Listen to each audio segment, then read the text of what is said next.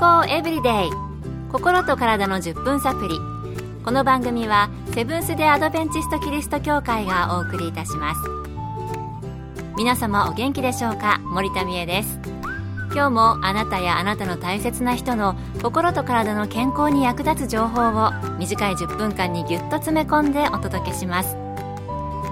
セブンス・デ・アドベンチスト・キリスト教会は社会奉仕をモットーに世界中で病院や学校も運営しています。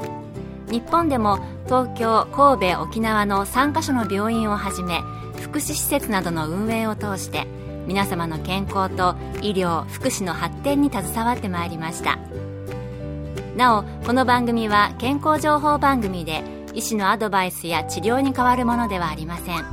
すでに投薬を受けている方また病院に通われている方はかかりつけの医師の指導のもとこの番組の情報も参考になさってください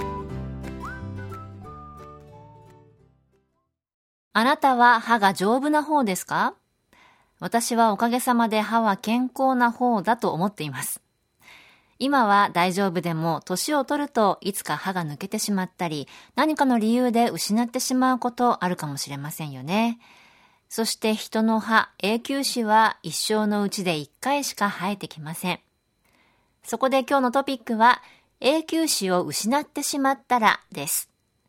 今回はアメリカや日本で歯科医師として長年働かれています、根本義和先生のお話をお送りします。様々な原因で歯を失うことがありますが、もしそのまま放置したらどうなるのかをまず説明したいと思います抜けてできた隙間に向かって前後左右上下の歯が動いてきます。そうなると自然に歯並びが悪くなり噛み合わせにも悪影響が出ます。さらに噛み合わせが悪くなると顎の関節に影響を与えるので顎関節症の原因にもなります。例えば奥歯1本失うだけでも咀嚼能力が著しく低下します。そうなると食べ物を十分に咀嚼しないまま飲み込むので今度は消化器官への悪影響が出ます。咀嚼は脳の活性化に必要な働きをしていますのでさらに咀嚼が減ることによって脳への刺激も減ることになります。失った歯の本数と認知症が関係しているというのは以前にもお話しした通りです。そして歯を失うと口元や頬にシワができるようになりさらに発音も不明瞭になりがちです。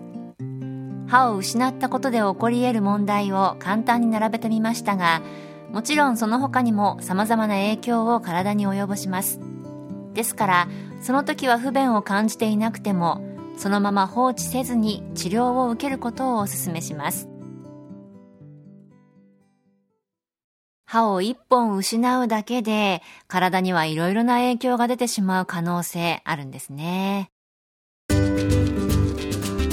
健康エブリデイ。心と体の10分サプリ。この番組はセブンス・デ・アドベンチスト・キリスト教会がお送りしています。今日は永久歯を失ってしまったらというトピックで歯科医師としてアメリカや日本で長年働かれています、根本義和先生のお話をお送りしています。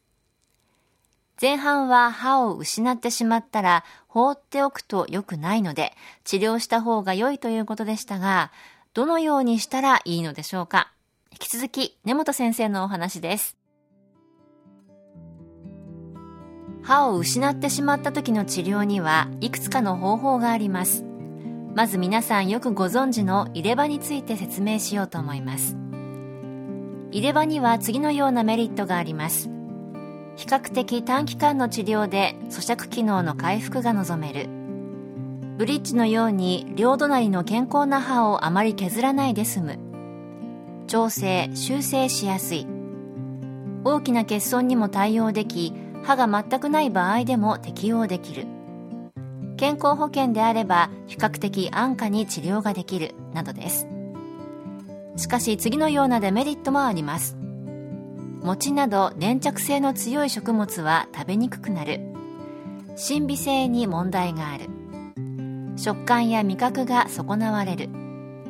はめたり外したりしなければならず装着時の違和感があり発音も変わる。咀嚼能率は天然の歯の20%から30%しかないので食べ物の種類が限定される。食べかすがたまりやすい。取り外して毎食後の手入れが必要になるなどです。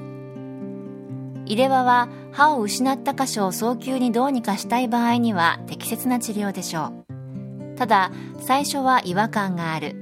慣れるのに数ヶ月かかるということは覚悟しなければなりません。入れ歯にするにもいろいろなメリットやデメリットがあるんですね。それでは入れ歯以外の治療法はあるのでしょうか？ブリッジという選択肢もあります。ブリッジとは歯を失った部分の両側に健康な歯が残っていればそれを支えにしてかぶせ物を固定するという治療です。条件として両側に健康な歯があるという場合のみ有効ということになります。ブリッジにするメリットは入れ歯と違い歯に固定するので自然の歯と似た感覚で噛める。見た目は自然である。入れ歯に比べて違和感が少ない。保険適用内のものであれば安価で治療が可能である。治療期間が短い。咀嚼能率は天然の歯の約60%あるなどです。反対にデメリットには支えとして使う健康な歯を削らなければならない。支えの歯に負担がかかり歯の寿命が短くなる。多くの歯が失われている場合は治療ができない。食べかすなどが間に詰まり不衛生になりやすい。保険治療では前歯しか歯と同じ色の材料が使えず奥歯は銀歯になり見栄えが良くない。奥歯を歯と同じ色にするのはそれなりに高額な治療になるなどです。入れ歯もブリッジもそれぞれいろいろなメリットとデメリットがあるんですね。永久歯を失ってしまったらどうしたらよいのかもし私だったらちょっとね決めるのに少し時間が欲しい気がします。永久歯を失ってしまったら明日もまた続きをお送りしたいと思います。今日の健康エブリデイいかがでしたか？ここで鎌倉キリスト教会があなたに送る健康セミナーのお知らせです。心と体のウェルエイジングセミナー。全4回。次回は11月7日木曜日。午後2時から。骨を丈夫にする簡単エクササイズをご紹介します。会場はセブンス・テ・アドベンチスト鎌倉キリスト教会。講師は理学療法博士のケイティ山室さんと看護師の山室敦さん。入場は無料です。詳しくは鎌倉協会健康セミナー。鎌倉協会健康セミナーで検索。また鎌倉以外でも各地の教会で健康セミナーが開催されます。どうぞ番組ブログをご覧ください。健康エブリデイ。